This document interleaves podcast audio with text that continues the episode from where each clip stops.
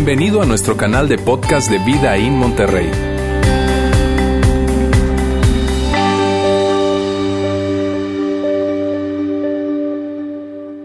Muy buenos días, ¿cómo están? Me alegra de verlos el día de hoy. Hoy estamos terminando esta serie que se llama Oraciones con letras rojas. Una serie que hemos venido, en la que hemos venido hablando acerca de la oración.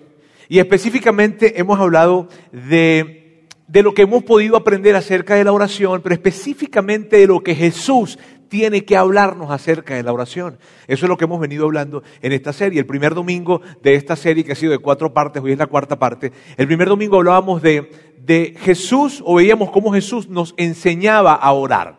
¿Está bien? Luego, el segundo domingo, veíamos cómo Jesús nos modelaba orar. Ya no, ven y te enseño, ahora fue un momento en que veíamos que Él estaba orando y lo veíamos a Él en medio de esa oración, que fue una oración profunda, íntima, en fin, y lo veíamos en ese segundo domingo. El tercer domingo vimos ya a Jesús diciéndonos cómo no orar.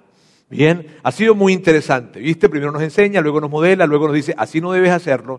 Y el día de hoy vamos a ver una oración muy interesante. De hecho, algunos teólogos piensan que esta oración es la mejor oración que está registrada en la Biblia, por la profundidad teológica que tiene, por el alcance que tiene y por el propósito en sí mismo que engloba esta oración. Eh, además de eso, eh, eh, en esta oración, y que es muy interesante, nos incluye a ti y a mí. Y es interesante ver cómo Jesús hace dos mil años, en una oración, una conversación que está teniendo con su Padre, allí te incluyó a ti y me incluyó a mí en esa oración. ¿Qué pediría Jesús por nosotros? Hace dos mil años, ¿qué pediría Él por nosotros? En una oración en donde claramente, en donde claramente nos incluye a ti y a mí. Eso es muy interesante y por eso me gusta mucho esta oración, porque de alguna manera, tú sabes, Jesús no pedía por trivialidades. ¿Está bien? Jesús no pedía, ay Dios mío, ay, padre, que, que, que, que, no sé, que gane el Madrid, no sé. Este. Él no pedía por trivialidades. Él pedía por cosas que eran realmente importantes. Por eso es tan interesante escuchar esta oración. Porque está Jesús pidiendo por ti y por mí. Y si es la primera vez que tú estás con nosotros o tú no te consideras una persona que seas creyente, un seguidor de Jesús, un, un, una persona que cree en Dios o que, que, sigue o que cree que eres un seguidor de Jesús, si no te consideras una persona eh, eh, así, sabes, es interesante porque el día de hoy tú vas a escuchar una oración que Jesús presenta a su Padre en donde tiene que ver con lo que nosotros como seguidores de Jesús deberíamos hacer. Así es que vas a ver y tal vez sería bueno que, que nos evaluaras en eso.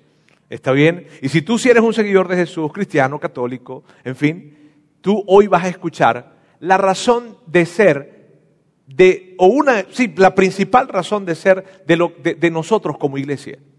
Y que no nos podemos perder de vista. Y no podemos perdernos en, en otras cosas. ¿Está bien?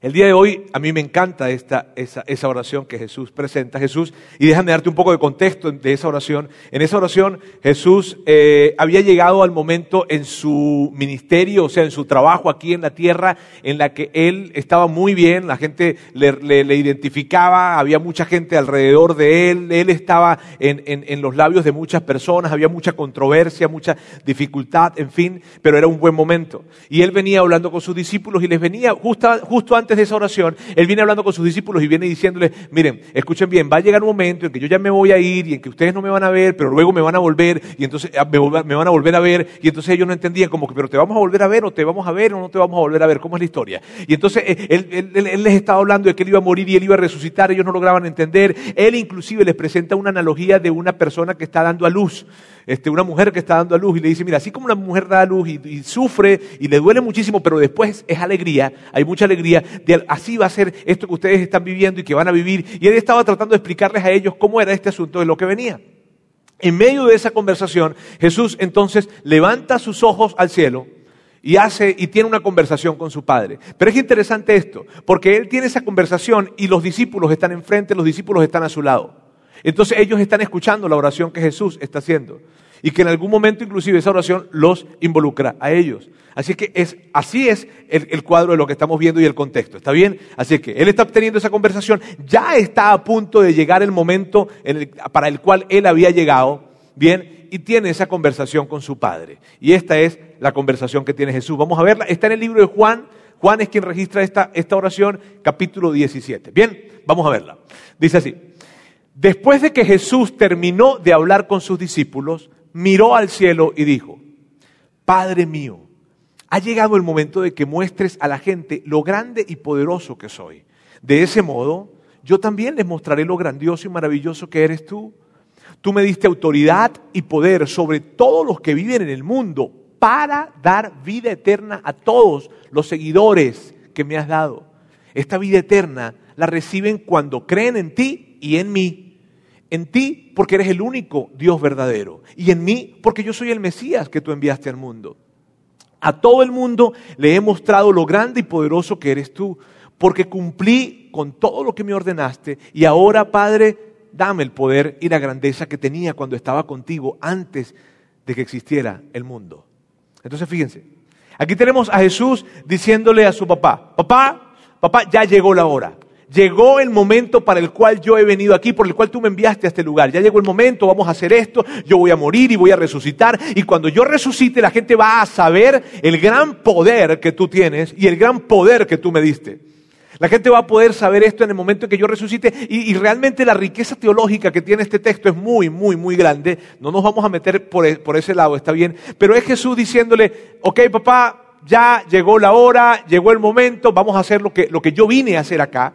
Y a través de eso que yo voy a hacer es que la gente va a saber el enorme poder que tienes tú y el enorme poder que me entregaste. Ahora, él está hablando eso y está diciendo eso y no podemos perder de vista esto porque lo está diciendo en frente de los discípulos. Lo está diciendo en frente de ese grupo de personas que eventualmente iban a juntarse, se iban a organizar para poder crear e iniciar la iglesia, su iglesia. ¿Sí ves? En donde eventualmente ellos, estos discípulos, llegarían a formar pequeñas congregaciones. En medio de la oración que Él está haciendo, en medio de la oración que Jesús está haciendo, Él dirige su atención a los discípulos, dirige su conversación con Dios e incluye a los discípulos en esa conversación. Ahora, recuerden, estos discípulos eran personas que eventualmente llegarían a formar esas pequeñas congregaciones en diferentes lugares. Y Él está y Él los va a incluir en esa, en esa oración. Entonces es muy interesante porque es como que si yo estuviera hablando aquí con alguien y de repente le empiezo a hablar de ti a esa persona. ¿Cierto? Que ahí tú como que te despiertas y dices, a ver, ¿qué está hablando de mí? ¿Cierto? Y es Jesús hablando con su padre y entonces de repente él está hablando y dice, pero déjame te cuento de Fernando. Y, y ahí están los discípulos. Y entonces esto es lo que dice Jesús. Ya no voy a estar por más tiempo en el mundo pero ellos están todavía en el mundo yo vuelvo a ti. Padre Santo, protégelos con el poder de tu nombre, el nombre que tú me diste. Mira qué interesante. Mira interesante porque, porque Jesús está diciendo, mira papá, yo ya me voy, yo ya yo, yo voy a cumplir mi trabajo aquí y yo voy a regresar, pero ellos se van a quedar. Ellos, ellos se van a juntar, ellos se van a organizar y eventualmente ellos van a iniciar la iglesia. Entonces yo te quiero pedir por ellos. Y lo que te quiero pedir por ellos es que por favor los protejas. Y sabes, cuando aquí hay algo implícito que es importante y que no podemos perder de vista. Y es lo siguiente, cuando tú pides por protección para alguien, ¿por qué es? Porque, porque hay una amenaza implícita. Si tú pides por protección, es porque tú sabes que hay un riesgo. Entonces tú vas a pasar, tú vas camino a la frontera y tú pides por protección. ¿Verdad? ¿Por qué? Porque tú sabes que hay un riesgo y lo que está implícito en esto, mira, alguien no pide por protección por una persona cuando no hay un riesgo implícito. Y Jesús está diciéndole a, su padre, papá, te voy a pedir por ellos, yo me voy a ir, ellos se van a quedar, ellos van a formar la iglesia, pero yo te quiero pedir por ellos. Y yo te quiero pedir para que por favor los protejas. Porque hay un riesgo, hay una amenaza en esto. ¿Sabes? Y hay algo muy, muy, muy, muy interesante acá. Y es lo que, ¿para qué yo te pido que los protejas? ¿Para qué yo te pido que los cuides? ¿Para qué? Y continúa el texto y dice esto, para que sean uno lo mismo que nosotros. Y esto es tan, mírame, no, no terminaríamos de hablar de, esta, de solamente esta parte, donde dice, para que sean uno lo mismo que nosotros. De todas las cosas, ponte a pensar en esto, de todas las cosas que pudiese pedir Jesús por sus discípulos, le pide por eso. Le pide por unidad. De todas las cosas que hubiese podido pedir. Él hubiese podido pedir, mira, que, que tengan un poder increíble, que cuando estén hablando algo increíble suceda. Que cuando, que cuando se acerque la gente, que cuando de repente el enemigo venga, ellos tengan un poder y que a todos los exterminen. O, pudo haberles pedido para que ellos tengan una fortaleza enorme y grande cuando lleguen esos momentos difíciles. O quiero pedirte por salud para ellos. O quiero pedirte por recursos económicos para ellos. O quiero pedirte por, por quiero pedirte por tantas cosas. Pero lo que pide Jesús es por unidad. Eso es algo importante, ¿sabes? Jesús no pedía cosas triviales. Jesús pedía lo más importante y tú y yo tenemos que abrir nuestros ojos para ver eso. Porque esa petición es enorme. Y yo quiero inclusive abrir un paréntesis acá, un pequeño paréntesis, porque Jesús está haciendo esta conversación con su Padre en un contexto en donde está hablando con los discípulos que iban a formar la iglesia luego. Y les pide por unidad. Pero eso aplica para todo. Y quiero hacer un paréntesis acá. Mira, eso aplica para cualquier empresa, organización, equipo de personas, familias. Si una familia está unida, no hay nada que el día de mañana venga a impactarles para, para desestructurarles. Yo frecuentemente hablo con mi esposa y con mis hijos y les digo, si nosotros nos mantenemos unidos, nada de lo que venga el día de mañana nos va a afectar. Nada. Y, André me escucha, que tiene ocho años. ¿Y qué puede venir el día de mañana, papá? Tu papá se puede morir. Ay, papá, tú sí exageras. No, sí, tu abuelito se murió. Y tu abuelita también. Y empiezo a decirle, y situaciones pasan y van a pasar, y crisis y situaciones van a venir el día de mañana, pero si nos mantenemos unidos, nada va a poder con lo que nosotros hemos sido llamados a hacer. Y en una organización pasa lo mismo. Y en un equipo de personas pasa lo mismo. En lo que tú tienes enfrente en lo que estás organizando y en lo que tengas ahí enfrente como organización, como equipo, como lo que sea, como familia, si tú y yo podemos entender de que la unidad es lo principal y que, o sea, que si nos mantenemos unidos, nada de lo que venga, ninguna crisis, ninguna situación, ningún embate, ninguna tensión que se presente el día de mañana va a poder romper lo que tenemos que hacer si nos mantenemos unidos. Y Jesús era tan sabio. A mí me encanta la brillantez de Jesús. Porque Él no pide recursos, salud, nada. Si te quiero pedir por algo, que se mantengan unidos. Porque yo sé que si ellos se mantienen unidos, lo van a lograr. Mira, Jesús sabía eso. Jesús sabía que independientemente de cualquier, y pide protección para eso, ¿por qué? Porque él sabía que independientemente de qué tipo de iglesia fuese, qué música cantaran, en qué lugar se juntaran, en fin, iba a llegar un momento en donde ellos iban a, a tener una gran tensión. Y que en medio de esa tensión Jesús dice, mira, yo no, yo no te quiero pedir para que les dé fuerzas, te quiero pedir para que, los, para que por favor se mantengan unidos. Jesús lo entendía, él entendía esto muy bien, él sabía que si no se mantenían unidos, ellos entonces no iban a cumplir ese propósito, no iban a cumplir su propósito, no iban a lograrlo. Y Jesús, no tan solo Jesús lo sabía, alguien como, alguien como Julio César lo sabía, el famoso emperador romano. ¿Recuerdas que una de sus estrategias para poder conquistar y armar lo que hizo y conquistar lo que conquistó, él lo expresaba de esta manera, divide y vencerás. Porque él también entendía eso, que si alguien se mantiene unido, si esos pueblos, si, si esos países, si esas ciudades, si esas agrupaciones de personas, las cuales estaban conquistando, se mantenían unidos, sería muy difícil para él vencerlos. Pero si los dividía, Jesús entendía esto y entonces él pide unidad. ¿Y cuál sería entonces la mayor amenaza? ¿Cuál sería la mayor amenaza que podrían tener estos discípulos? Si, mírame, si la clave está en unidad, si la clave está en mantenerse unidos, la mayor amenaza que podrían experimentar ellos era justamente lo que viniese a impactar su unidad. Esa era la mayor amenaza. Entonces, ¿cuál será la mayor amenaza para que alguien o para que un grupo de personas estén unidos? ¿Cuál es la mayor amenaza? El yo pudiésemos pensar que la división es la mayor, no, la, división es el resultado. Y la división se da a partir de que se levanta el yo. ¿Sabes? El yo es la amenaza más grande contra la unidad. El yo es la amenaza más grande contra el nosotros. El yo es la amenaza más grande. Eso de que mi agenda va primero, mis gustos van primero, mis preferencias van primero, mis deseos van primero. Mis pensamientos, mis opiniones, mis gustos, mis intereses, lo que a mí, lo que yo prefiero va por encima de, otras personas. Esa es la mayor amenaza de la unidad. Esa es la mayor amenaza. Y Jesús lo sabía muy bien y por eso les dice, protégelos para que se mantengan unidos. Porque cuando, se cuando, se, cuando un grupo de, de se levantan para formar un nosotros, la mayor amenaza que tienen es el yo. Y tú lo sabes también. Tú lo sabes, te lo voy a recordar. Las últimas vacaciones familiares que tuviste. ¿Recuerdas? Esas últimas vacaciones en donde, en donde invitaron, en donde iba papá, mamá, mi hermano, su esposa, mi hermana, su esposo, mis sobrinos, el suegro, la suegra, en fin, iban a una gran vacación familiar y la estaban planeando, ustedes estaban tan felices por eso y antes de ese viaje había tanta anticipación. ¿Cierto? Uy, vamos a ir y nos vamos a ir para tal parte y vamos a juntarnos y vamos a ir y esa experiencia nos va a unir. Va a ser algo, vamos a crear memorias como familia.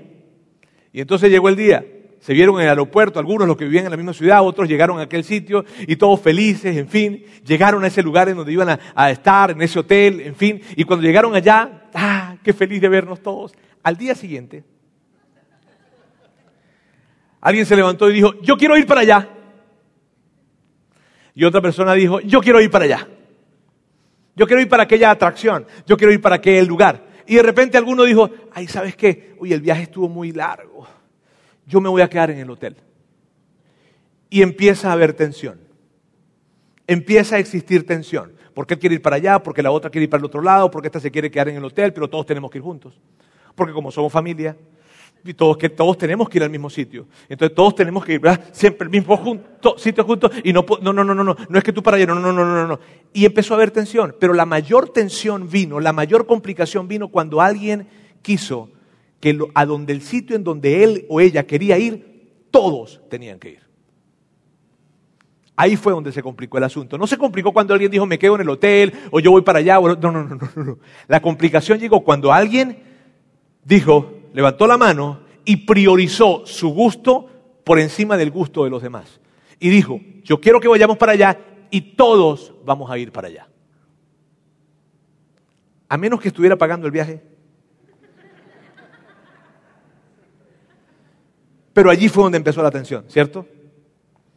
Y un viaje que prometía ser algo increíble, que prometía ser, ay, vamos a llegar más unidos y nos vamos a tomar las fotografías y todo va a ser increíble, terminaron complicados. Que ya ni se quería, ya que estaban deseosos que llegara el último día rápido. Ahora miren, ¿qué significa eso? ¿Cuál es la moraleja? ¿No hacer viajes familiares? No, esa no es la moraleja. ¿Está bien? El tema es que cuando un yo se levanta por encima de nosotros, la unidad se rompe.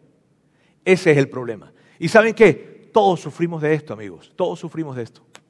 Todos nosotros, dentro de nosotros, hay algo que nos lleva a, creer que nosotros somos el centro del universo. De alguna manera, todos, todos, mira, todos de alguna manera tenemos una tendencia natural a creer que nosotros definimos lo que es normal y lo que no es normal. Hay algo dentro de nosotros que sucede, ¿cierto? Y por eso nosotros entramos a algún lugar, a un restaurante o a algún sitio o alguna iglesia, donde sea, y escuchamos una música y la música no nos gusta y decimos, ¿qué música tan horrible? ¿Quién se le ocurrió colocar esa música? ¿A quién? Ahora, determinamos que esa música es horrible no porque hicimos una encuesta global. No porque llegamos y dijimos, ok, vamos a hacer una encuesta para ver si esta música le gusta a alguien o no le gusta, o porque somos unos increíbles este, conocedores de la música. No, simplemente determinamos que esa música es mala porque a mí no me gustó. Y como no me gustó, debe ser mala. Mi esposa me pregunta, mi amor, ¿y ese libro que estás leyendo qué tal? No, demasiado largo, demasiado largo. Ahora, no fue porque yo hice un estudio para saber cuándo un libro es demasiado largo, sino simplemente es porque a mí me pareció largo. Y como a mí me pareció largo, es demasiado largo. Y entonces agarramos y nos vamos a comer y vamos a comer. ¿Y a quién se le ocurre comer sin chile? ¿A quién? O están locos. ¿Cómo se les ocurre abrir un taco y meterle piña y mango? No saben comer tacos. Porque nosotros, de alguna manera, definimos lo que está bien, lo que está mal, lo, lo que es normal, lo que no es normal, a partir de nosotros mismos. Y cada vez que se levanta el yo, la unidad se ve amenazada.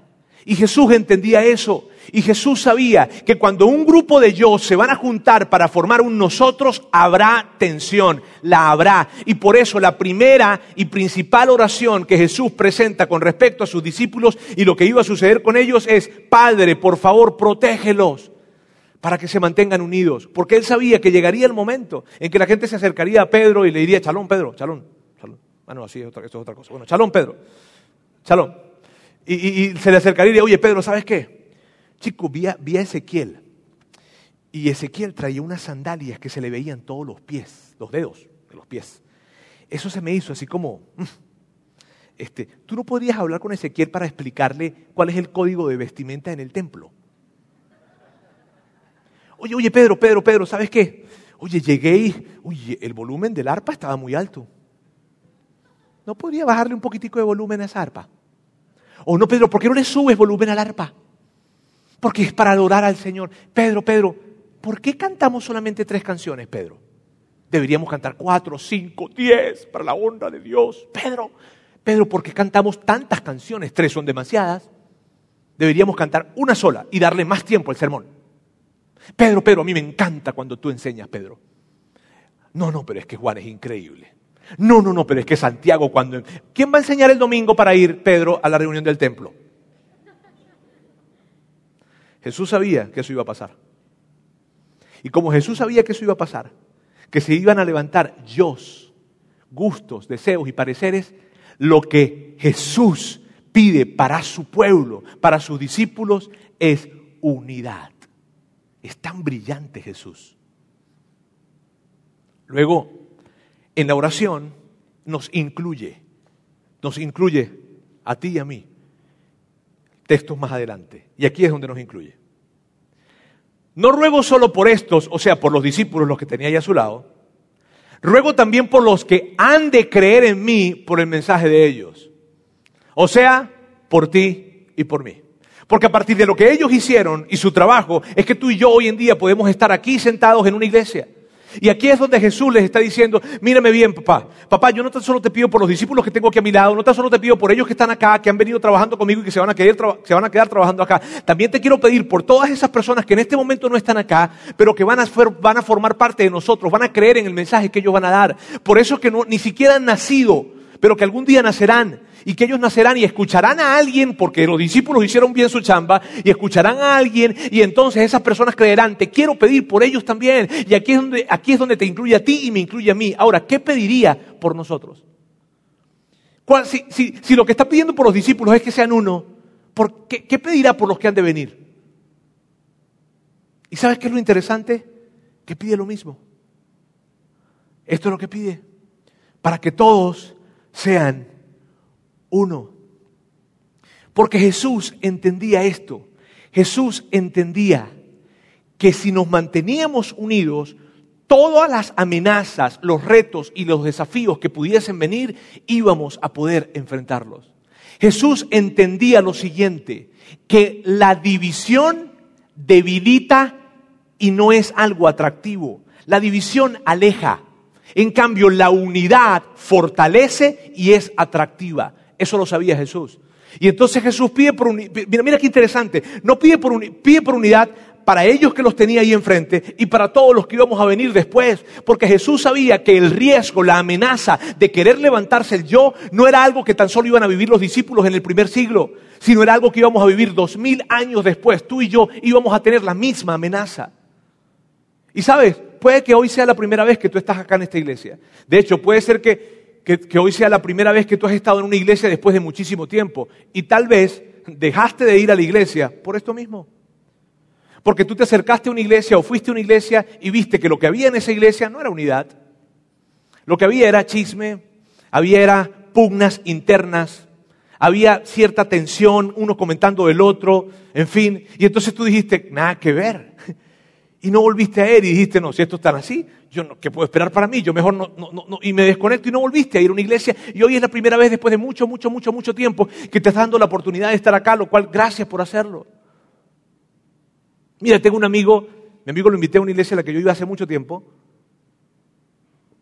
No era aquí en México, para que no hayan problemas. Y yo recuerdo que él se me acercó y me dijo, Roberto, explícame de qué se trata el nombre de la iglesia, porque era lo que se refería, era de que, de que tú sabes, hay cuadrangulares, bautistas, pentecostales, presbiterianos, metodistas, y pare usted de contar. Entonces él me estaba tratando de, preguntar qué, significaba todo eso, y yo empiezo a darle mi explicación ¿no? del asunto, muy elaborada.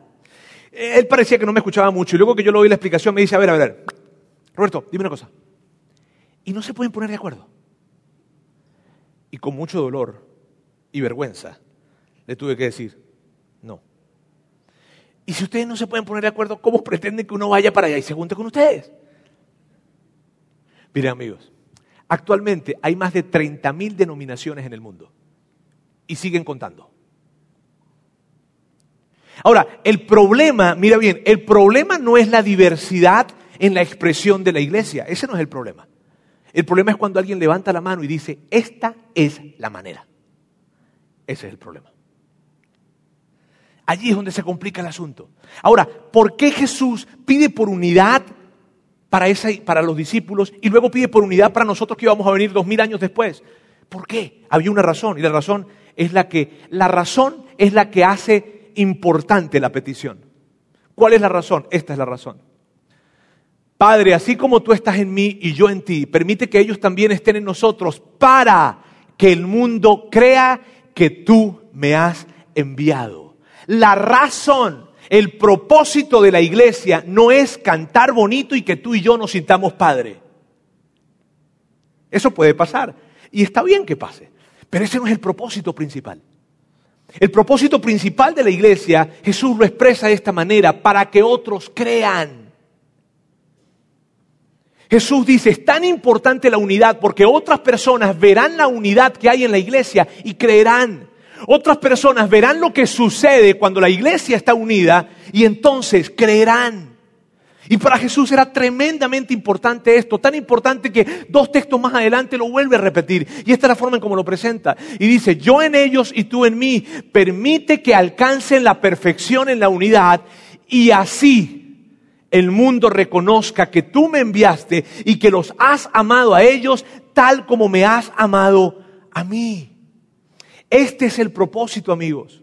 Esta es la razón de existir de la iglesia.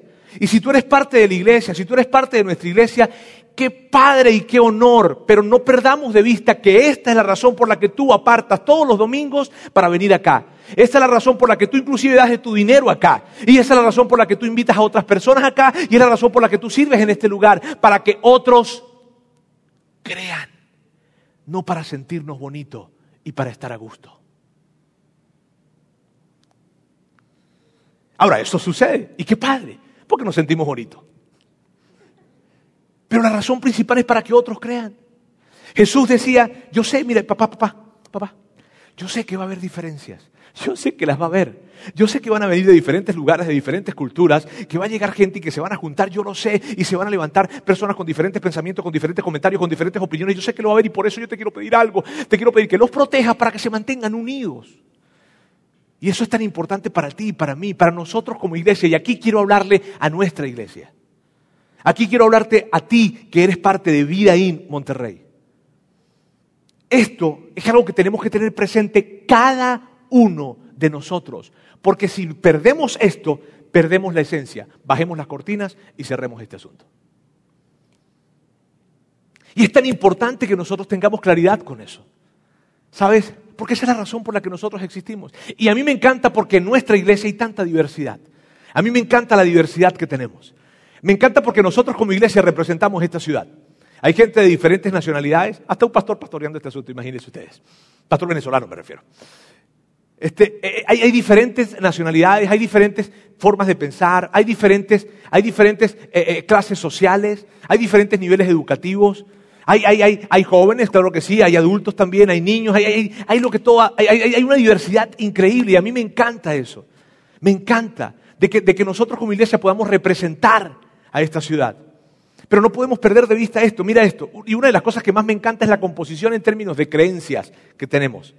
Mira, el año pasado, a finales del año pasado, hicimos una encuesta. Y la encuesta que hicimos era para entender un poco cómo estábamos compuestos. Los resultados de la encuesta fueron estos. El 50% de esta iglesia, el 50% de los asistentes a esta iglesia son personas que vienen de algún trasfondo de iglesia cristiana protestante o cristiana evangélica. Bien, que si el metodista, que si el presbiteriano, que si el bautista, que si el pentecostal, que si una cosa, que si la otra, en fin, el 50%.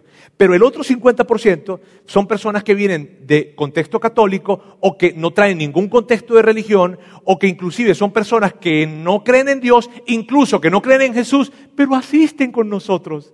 ¡Qué chulada! Sí, eso es maravilloso. Porque aquí puede estar sentado alguien que tiene años en la iglesia. Y al lado puede estar sentado alguien que nunca, de hecho, no le gusta la iglesia, pero vino y le ha ido gustando y se sienta. Y está en el proceso de creer, pero tiene muchas dudas. Y yo estoy feliz de que sea así. Y puede que alguien haya al lado que definitivamente no cree. Y vino por los tacos de, de la carretera, qué sé yo. Y está aquí y estamos felices con eso. Porque en este lugar tú no tienes que creer para pertenecer. Tú puedes pertenecer aún sin creer. ¡Qué chido! Mira, mira, mira, mira. Porque cosas increíbles suceden cuando la iglesia está unida. Cuando estamos unidos, cosas increíbles suceden. Mira lo que sucede. Tú viniste acá y vienes con tu hija o con tu hijo, vienes con tus hijos. Y sabes, tú trajiste tus hijos y tus hijos que están probablemente en, secundaria o en la prepa, ellos, ellos hay cosas que no te han dicho y que si te dijeran, te escandalizarías. Y no estoy hablando hipotéticamente. Ellos están acá, vienen contigo. Y no, no, no, no, te lo cuentan a ti por algo, no sé, por la edad, por vergüenza, por lo que sea pero vienen a uno de nuestros ambientes, el sábado en Transit o el domingo en alguno de los ambientes de Upstreet o alguno de los ambientes que creamos los fines de semana donde estén los chavos, en fin. Y de repente a uno de los mentores le abren su corazón y le dicen, estoy pasando por esto, esto es lo que he estado pensando hacer, esto es lo que me ha sucedido, esto, esto es lo que hay. Y de repente un mentor escucha y un mentor escucha con, tanta atención. Y entonces el mentor agarra y le dice, ¿sabes qué? Con respecto a esto que tú piensas, esto es lo que dice Dios. Esto es lo que dice Dios con respecto a lo que tú piensas. Y entonces ese chavo dice, ¿de verdad? Sí, sí, sí. Y eso es lo que dice Dios. Sí, sí, sí, sí, sí, sí. Y el mentor le dice, te lo aseguro. Esto es lo que dice Dios acerca de lo que tú estás pensando. Y entonces ese chavo empieza a soltar ese pensamiento que traía y empieza a abrazar el pensamiento que Dios tiene para él.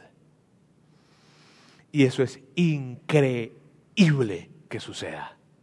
Ahora, ¿qué, dime una cosa, ¿qué hace que ese mentor pase tiempo en la semana preparándose para crear un buen ambiente con tu hijo o con tus hijos? ¿Qué hace que ese mentor en la semana, cuando está orando, esté pidiendo por tus hijos? Si ni siquiera es tu familia. ¿Qué hace que ese mentor esté tan preocupado por, traer las verdades de Dios al, corazón de tu hijo y le pregunta y habla, y habla con tu hijo, ¿qué hace? ¿Qué es lo que hace? ¿Qué hizo que ese mentor, ¿será que alguien le paga acá? ¿Sabes qué fue lo que hizo? La unidad lo hizo posible. Porque él llegó a una iglesia y en una iglesia que se mantiene unida pudo expresar sus dones, sus capacidades, su deseo de servir. Y lo colocó y lo unió con otros más y entonces cosas increíbles suceden. Pasa que, de repente se acerca alguien acá y viene en una situación de crisis, en una situación emocional difícil, y tú lo sabes, porque tú a lo mejor te ha pasado. Y entonces alguien preguntó, y alguien de la iglesia que ha tomado tiempo para capacitarse y para formarse, decide dedicar todas las semanas al menos una hora, al menos una hora para platicar contigo y llevarte por un proceso de 10, 12 semanas. Y en ese proceso, ese consejero va hablando contigo acerca de las verdades que Dios tiene para ti y, que, que, puedas priorizar esas verdades en tu vida. Y entonces, a medida que va pasando las semanas, tú vas encontrando una manera diferente de ver la vida y donde sentías tanta angustia, tanta tristeza, tanta depresión, tanta soledad, ahora empiezas a sentir esperanza, compañía. ¿Y qué hizo que ese consejero tomara tiempo para prepararse, dedicara tiempo de su semana, se complicara en el tráfico y, buscara la forma, le dijera que no a su familia por un tiempo para poder venir y platicar contigo y para poder platicar contigo una hora a la semana. ¿Qué fue lo que hizo eso? ¿Sabes qué lo hizo posible? La unidad. Cuando un grupo de personas se unen y entonces suceden cosas maravillosas. Y entonces alguien de repente viene aquí y dice, ay, yo quisiera de alguna manera saber un poco más, yo quisiera de alguna manera conectarme un poco más con Dios, pero no sé cómo hacerlo. Y de repente entonces alguien acá se le ocurrió abrir las puertas de su casa todas las semanas para que llegaran a su casa y se le ocurrió abrir las puertas de su vida también para recibir personas. Y entonces tú formas parte de ese grupo de personas que no les conocías y que de repente ahora se convierten como en tu familia y ellos cuidan de ti, ellos oran por ti y todos, entre todos, se echan porras y se echan ánimo y lloran juntos y se ríen juntos. ¿Qué hizo posible eso? ¿Qué hizo posible que una pareja o que una persona abriera las puertas de su casa para recibir a otros que no conocía, totales desconocidos? En su casa, ¿qué lo hizo posible? La unidad lo hizo posible. Porque todos esos casos son personas sirviendo porque quieren de alguna manera ver que otras personas se conectan con Dios y conocen que Jesús es el Hijo de Dios. Eso lo hizo posible. Ahora mira bien, tú estás aquí hoy y tú, y tú hoy Tú, llegaste a esta iglesia porque alguien te invitó. Y, sabes, alguien te invitó y viniste y te gustó. Te gustó, te gustó la música, te gustó algo que escuchaste aquí, que estábamos hablando, el mensaje, te gustaron las sillas, al menos son cómodas, puedes dormir tranquilo. Te gustó, algo te gustó. Te gustó, te gustó. Tú viniste con tus hijos y tus hijos cuando bajaron apenas salieron, tú como que estás con la esperanza de que ojalá que ya no les haya gustado. Y de repente tus hijos te dijeron, papá, me encantó, tráeme otra vez. No y, estás aquí con nosotros. Y has venido aquí y chido y, te has mantenido y te gustó algo, te conectó y estás acá. Pero quiero decirte algo, va a haber un día en que algo de lo que hacemos aquí no te va a gustar. Va a haber una canción que no te va a gustar. Va a haber una dinámica que no te va a gustar. Va a haber algo que alguien dice que no te va a gustar. Va a haber algo que yo digo, eso es muy difícil, pero bueno, va a haber algo que yo digo que no te va a gustar. Y yo te quiero pedir esto, cuando llegue ese momento, recuerda esa oración. Recuerda esa oración. Y cuando llegue ese momento que algo te incomode, que no te guste, que te genere, ah, hazte esta pregunta. Eso que no me gusta, eso que me incomoda, ¿se convierte en un obstáculo para alguien que no conoce a Dios, se acerca a Dios, o simplemente es un tema de preferencia personal? Eso que no me gusta, que me incomoda, esa canción, esa dinámica, eso que dijeron que no me gusta, es le impide su camino a alguien, le impide que una persona que no está conectada con Dios se acerque a Dios, o simplemente es un tema de gustos y preferencias. Hazte esa pregunta. ¿Sabes por qué es importante hacer esa pregunta? Porque ese es el propósito de la iglesia.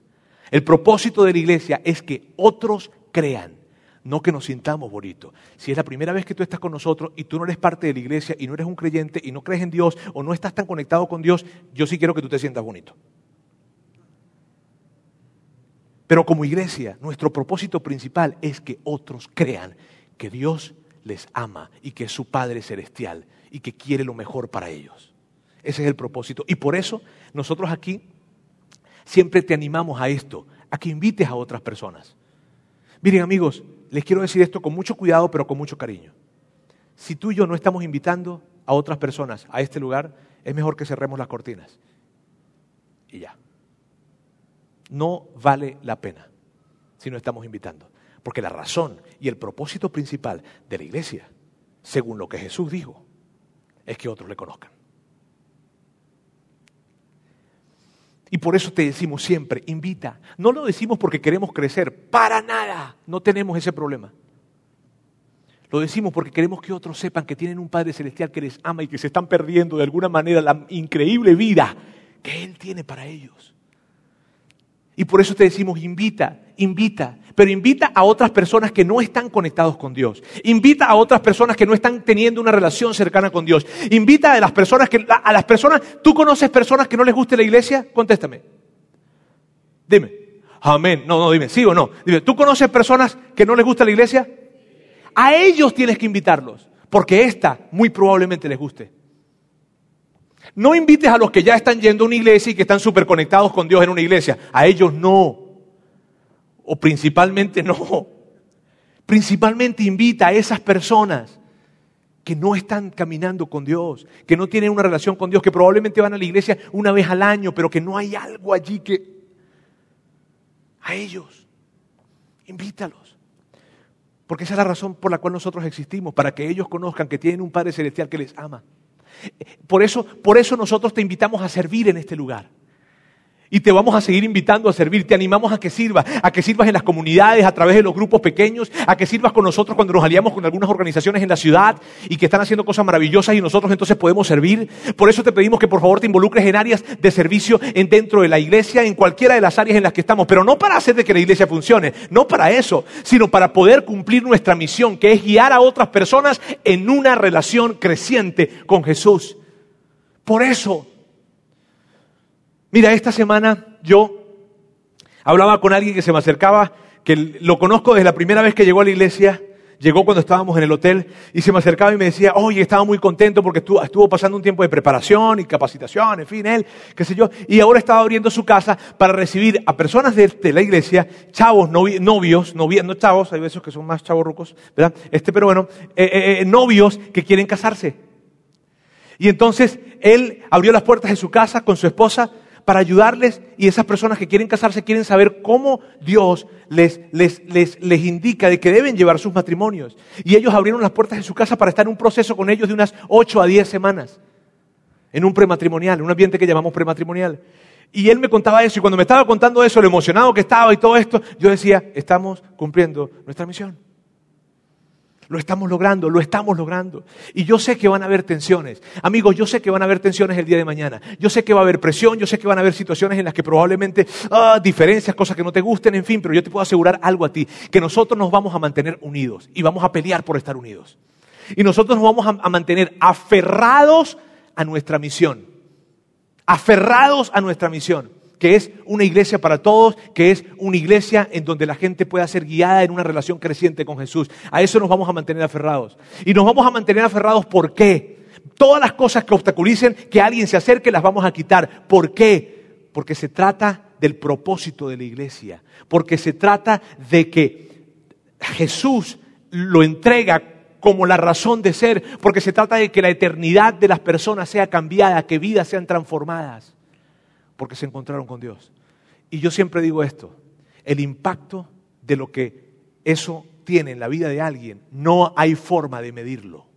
No hay forma. Porque ¿cómo puedes medir el impacto de esos niños que vieron a su papá y a su mamá que probablemente estaban tan mal, pero que ahora como están yendo a la iglesia, de alguna manera están tratando de esforzarse por estar unidos porque escucharon algo en la iglesia. Y esos niños el día de mañana van a formar sus hogares con ese modelo y con ese ejemplo. Pero ¿cómo podemos medirlo?